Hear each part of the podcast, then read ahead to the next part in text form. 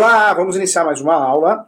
E o Questão de Direito é um programa que tem raiz aqui na TV Cresce, hein? Já passamos aí, se eu não me engano, mais de cinco anos, faz muito tempo. Então, quem acompanha pode ter certeza que conhece muito o mercado imobiliário, o direito imobiliário, o direito civil. Tá? Deixa eu mostrar aqui um lançamento de um livro. Esse livro aqui é o Dicionário Jurídico do professor Júlio, é o meu dicionário jurídico, professor que demorou aí mais quase dois anos para terminar. Demorou um pouquinho, mas saiu.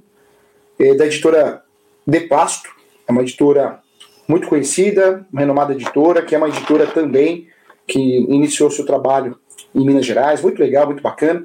Esse livro aqui é o dicionário jurídico, então todos os termos, né, que nós usamos no direito, no direito imobiliário, no direito civil, no direito penal, estão aqui, tá? Nomenclaturas, conceitos. Então, você que quer realmente ter um material de apoio, eu indico, tá? Tanto para você que presta exame da OB, para você que presta concurso público, para você que atua no direito imobiliário, no mercado imobiliário, tá aqui um dicionário jurídico, é uma bíblia, eu sei disso, mas ficou muito bom, tá? Muito carinho, eu indico para você.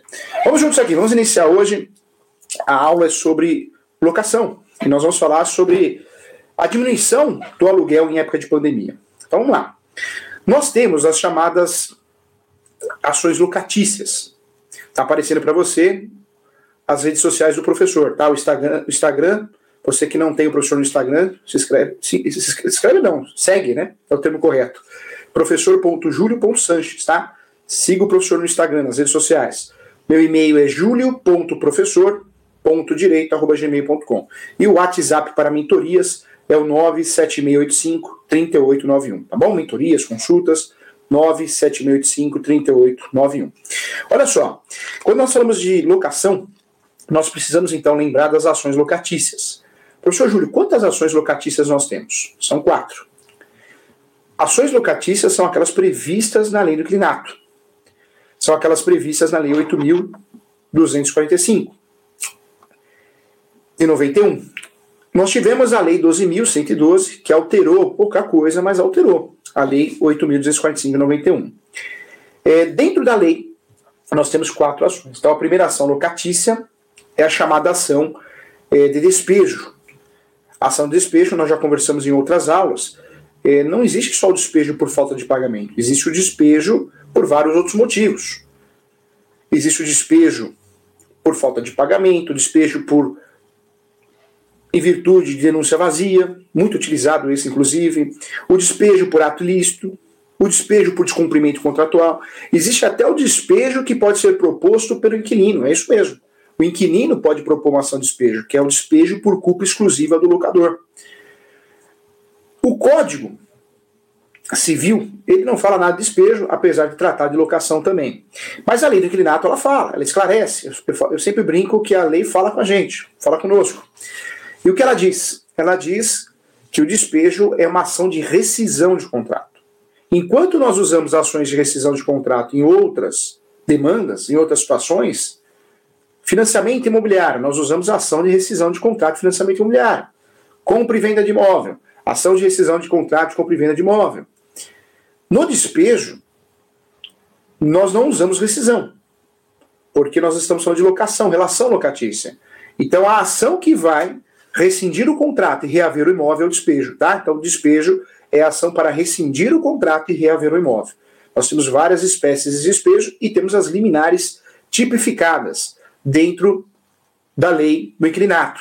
São aquelas liminares, é, motivos né, para o deferimento de uma liminar previsto ali dentro da lei do inquilinato, tá? Quando nós falamos de despejo, então despejo é uma ação muito importante, é uma ação muito conhecida, muita gente confunde, acha que só existe despejo por falta de pagamento, mas não, tem vários motivos para despejar alguém. Como que ficou o despejo em época de pandemia, professor Júlio?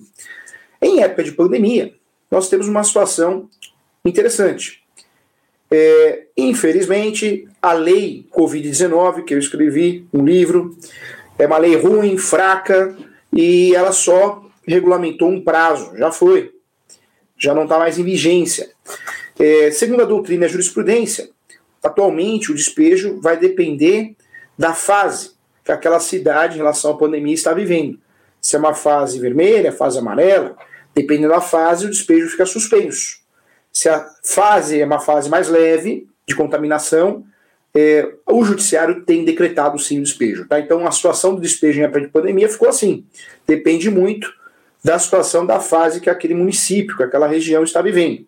Se está numa uma fase mais complexa, de maior número de contaminação, os despejos e as integrações de posses vão ficar suspensas até que mude de fase. Mudando de fase, o mandado deverá ser cumprido. Tá? Então, não temos uma garantia. Temos muitas leis, projetos de leis, é, inclusive no estado de São Paulo, tem uma lei estadual que falta né, o governador é, vetar ou aprovar. É, essa lei até agora não, não foi é, não, finalizada né, em relação ao seu trâmite legal. Mas a lei, segundo a Assembleia que aprovou, ela iria suspender os despejos das integrações de posse até 60 dias após a pandemia. Mas parou, parou na mão do governador. E isso acontece em outros estados também. Então depende, nós temos que estudar sempre que você assumir uma demanda de despejo, atualmente você precisa estudar o que está acontecendo naquela região, naquela localidade ali, porque nós temos leis municipais tratando do assunto, leis estaduais e leis federais. Né? Então, é, vou ser sincero, virou uma salada de fruta, né? uma bagunça. Na prática, o que está acontecendo? Os juízes estão fazendo isso. Eles vão olhar, vão analisar, de fato, é, o momento, a fase se é uma fase mais complexa, a fase vermelha, realmente não, provavelmente o despejo vai ficar suspenso. Cuidado que é o mandado de despejo suspenso, né? não é a ação. Eu posso distribuir a ação normalmente. Não existe nenhuma proibição de distribuir ação. O que vai acontecer é que a ordem de despejo, dependendo da fase, vai ficar suspensa. Tá? Dependendo da fase. Então, ponto importante aí, tá bom? Vamos lá. Queria tratar com você agora da segunda ação locatícia, que é a ação chamada ação renovatória. O professor está antecipando a renovatória no código, é tratada depois, mas eu quero antecipar de forma didática aqui para você. Ação renovatória, nós não temos grandes impactos em época de pandemia. Por quê? O objetivo da ação renovatória é a renovação compulsória do contrato de locação. Eu, inquilino, eu tenho um restaurante, eu tenho um estacionamento, eu tenho um lava-rápido, eu tenho uma açougue, eu tenho uma empresa. E o contrato está para vencer, eu tenho um posto de gasolina o contrato está para vencer, é, e aí o locador, ou o representante do locador, um advogado, uma advogada, um corretor, uma corretora, uma imobiliária, eu percebo que está me enrolando ali, não traz a resposta da renovação do contrato, se vai renovar ou não vai. Eu não posso ficar esperando. Porque se eu ficar esperando, eu vou perder o meu ponto comercial. Pessoas vão ser prejudicadas, pessoas vão perder o emprego. Né? Por isso a gente tem que torcer para a empresa ir bem. Quanto mais a empresa vai bem, é, é bom para todo mundo, mais contratações. Eu sempre falo que o ser humano que pensa, né? Ah, tem que dar certo, tá muito ruim. É, tá errado, porque não é o caminho. O caminho é você pensar para a empresa positivo, para a empresa ir bem, para você crescer junto.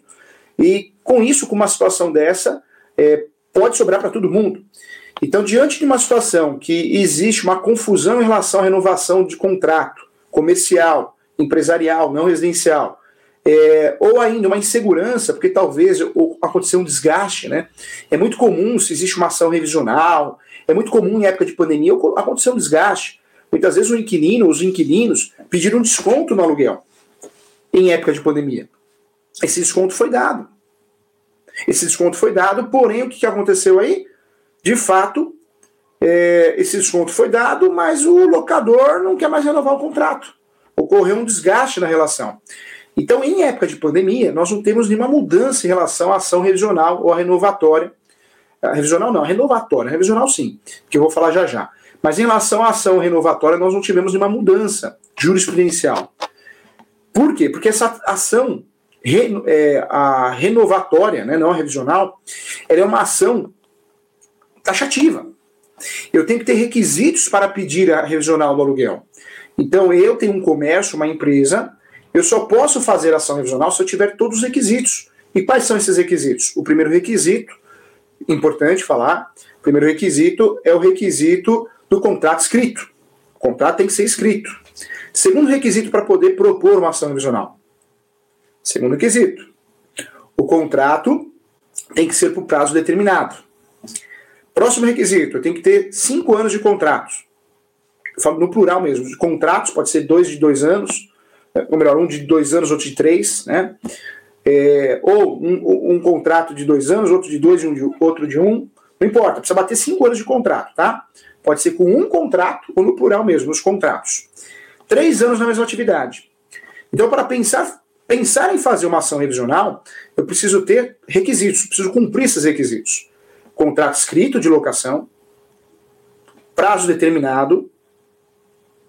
Preciso ter três anos na mesma atividade e cinco anos de contrato, no mínimo. E eu só posso ingressar com essa ação nos seis últimos meses antes do vencimento do contrato.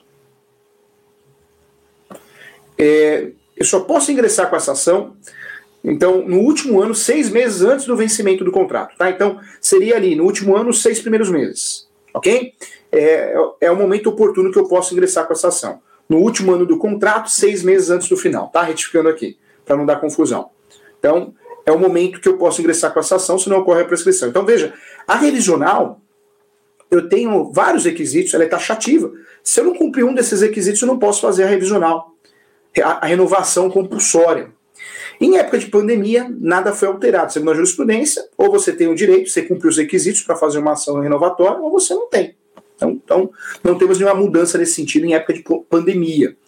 É, pesquisas revelam que aumentou sim o número de ações renovatórias, porque muitos inquilinos comerciais, comerciantes, ficaram inseguros.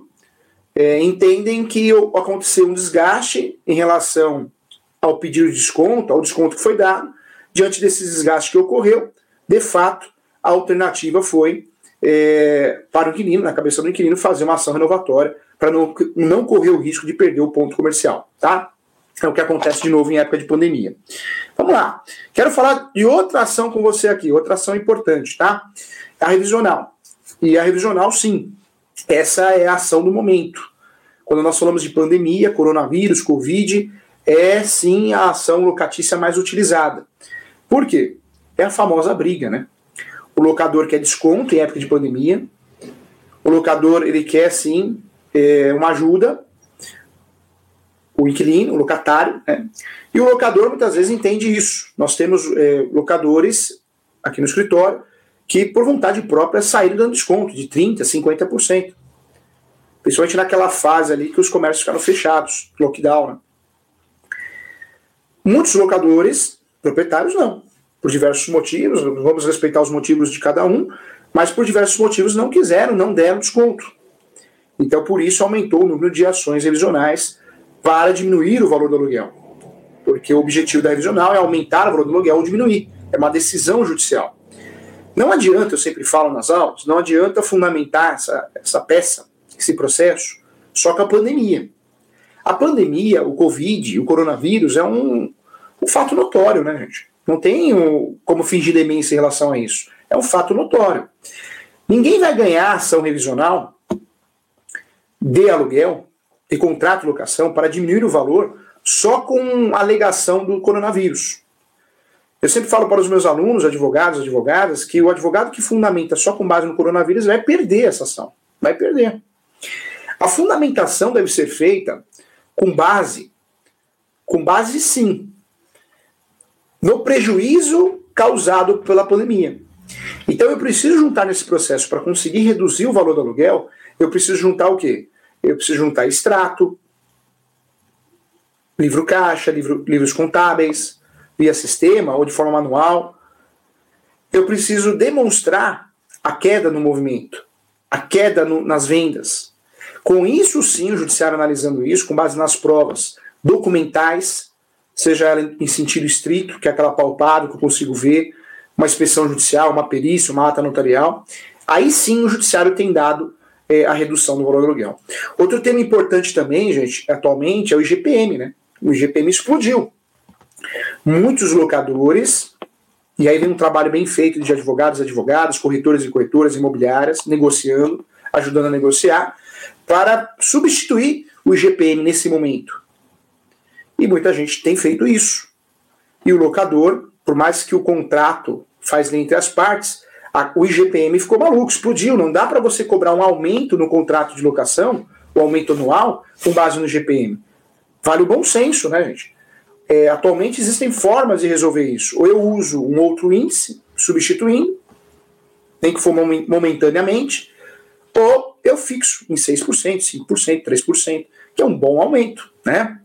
Então vai muito do bom senso para que o locador, o proprietário ou o possuidor acabe não perdendo aquele bom inquilino, né, seja comercial ou residencial.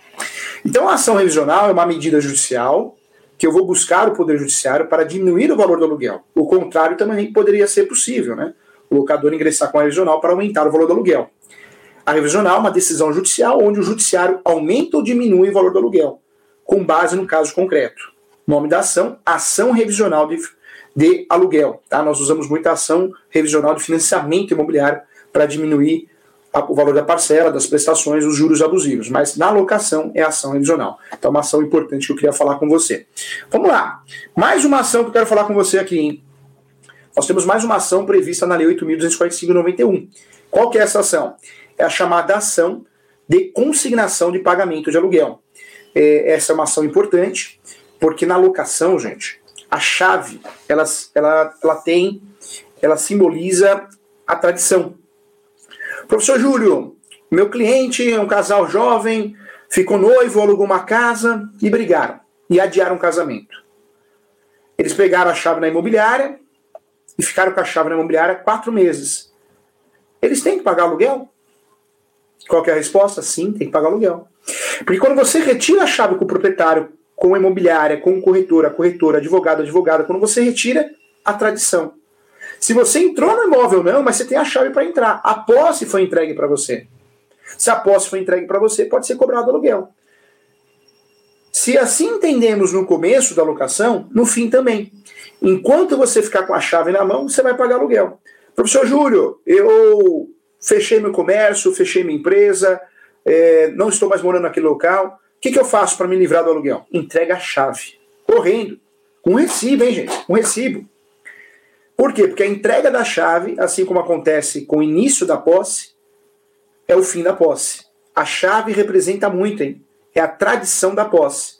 Entreguei a chave para você, você tem a posse. Você devolveu a chave, não tem mais posse. Então, é, esse casal, né, esse exemplo que eu dei, teria que pagar aluguel sim.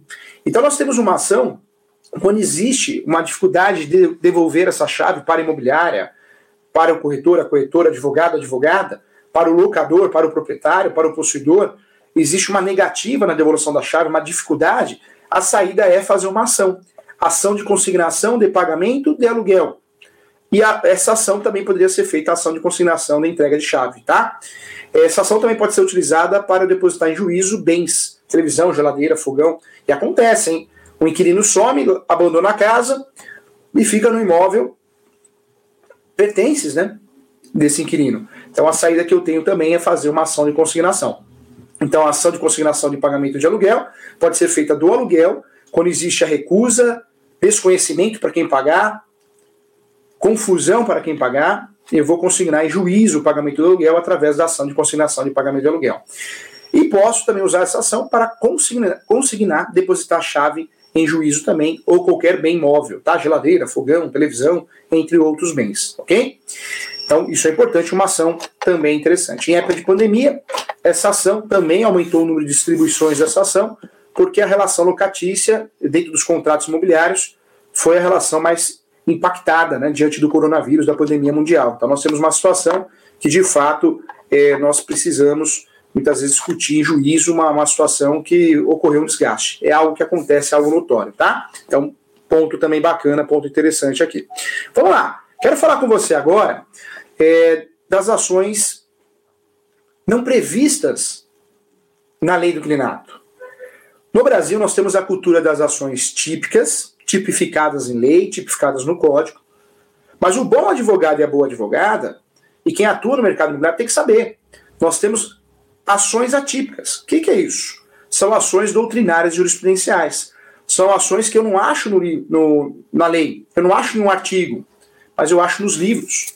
Eu acho nos livros, eu acho também na jurisprudência. São ações chamadas de ações doutrinárias jurisprudenciais. Nós temos muitas no Brasil. No direito de família, no direito registral. Até pouco tempo, uma ação que era puramente doutrinária e jurisprudencial é a ação declaratória de socioafetividade. Eu cuido de uma criança, eu, eu tenho um amor de pai, eu ingresso com uma ação para provar o meu amor por essa criança a sentença sendo procedente, eu viro pai dessa criança. Essa criança vai ficar com dois pais, né, o biológico e o pai afetivo.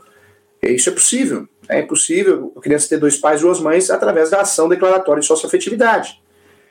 Essa ação já foi uma ação totalmente doutrinária e jurisprudencial. Hoje nós temos normativas que tratam do assunto, ainda bem. Mas hoje nós temos ainda no mercado brasileiro, é, no mundo jurídico, nós temos muitas ações doutrinárias e jurisprudenciais. São ações que não têm lei, não têm artigo, mas existe. E eu preciso provar, quando eu uso essa ação, que ela existe. Duas ações importantes, tá? A primeira ação é a ação de indenização de fundo de comércio, a indenização de fundo de comércio e benfeitorias. Então eu tenho um posto de gasolina, eu tenho um lava-rápido, estacionamento, um escritório de advocacia, um escritório de contabilidade, um salão de cabeleireiro. O locador fala, eu quero meu imóvel de volta. Após o fim do contrato, ou vende o imóvel, o contrato de locação em vigência, não respeita o direito de preferência, nós já conversamos sobre o direito de preferência, só existe se tem um, uma cláusula de direito de preferência, chamada cláusula de reserva, e a averbação desse contrato na matrícula de imóveis, não, não tem direito de preferência. Eu falo que o brasileiro é enganado em relação ao direito de preferência, nós aprendemos tudo errado na graduação. É, esse locador vende o imóvel para uma construtora e a construtora faz o despejo por denúncia vazia contra o inquilino. Caberia também uma ação de indenização de fundo de comércio.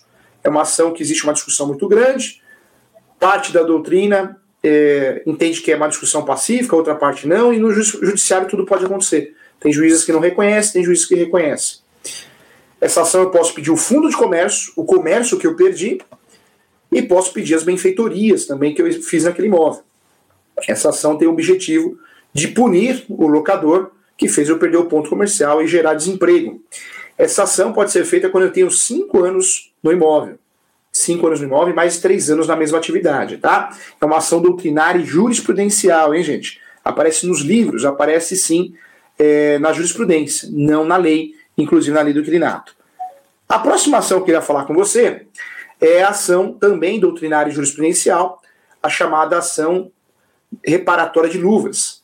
É uma ação que não aparece na Lei 8.245 de 91, não aparece na Lei do Inquilinato, mas é uma ação que existe. É uma ação importante. Essa ação ela vai tratar diretamente de luvas. O que é luvas? Luva é um valor que eu cobro para você alugar meu imóvel. Então o professor tem o estúdio, e fala, eu alugo para você, mas eu quero 50 mil. Você aceitou pagar 50 mil mais o aluguel. Essa luva no início, essa é lista, essa pode. Porque talvez o imóvel está pronto, está montado. O que não pode, é proibido no Brasil, e é crime inclusive, é a luva na renovação do contrato. Isso acontece muito em galerias, né, gente? Então eu tenho um posto de gasolina, depois de cinco anos, o locador fala: Eu quero 200 mil reais para renovar o contrato com você. Ela, ela é uma luva ilícita, porque eu estou agindo com abuso. Estou agindo de forma coagindo você. Você paga uma luva para renovar o contrato, senão eu não vou renovar, vou alugar para outro. Então, essa luva, ou luvas no plural, no meio do caminho, ela é ilícita, ela é crime. Além de responsabilizar criminalmente quem cobrou essa luva, também cabe uma ação civil. E essa ação civil é a chamada ação reparatória de luvas. Eu tenho direito a uma indenização talvez até o dobro do valor, tá? Então, essas são as ações locatícias, as mais conhecidas, as típicas e atípicas. São ações importantes no mundo da locação da relação locatícia. Então, importante aqui. Quando nós falamos então do aluguel, é, como diminuir o aluguel, como diminuir o aluguel em época de pandemia, o ideal é que seja feito um acordo. O locador dê um desconto mesmo, mesmo agora com as vacinas, mesmo a pandemia começando aí, pelo menos no nosso país, a ter uma melhora nesse sentido, em virtude das vacinas, né? apesar de, do Brasil ser muito grande, nós, temos estados que ainda o número está aumentando. É, a grande dica é negociação, conciliação, mediação. Não procurar o judiciário. O ideal é que o locador dê desconto ainda, ajude o inquilino. Isso é ideal.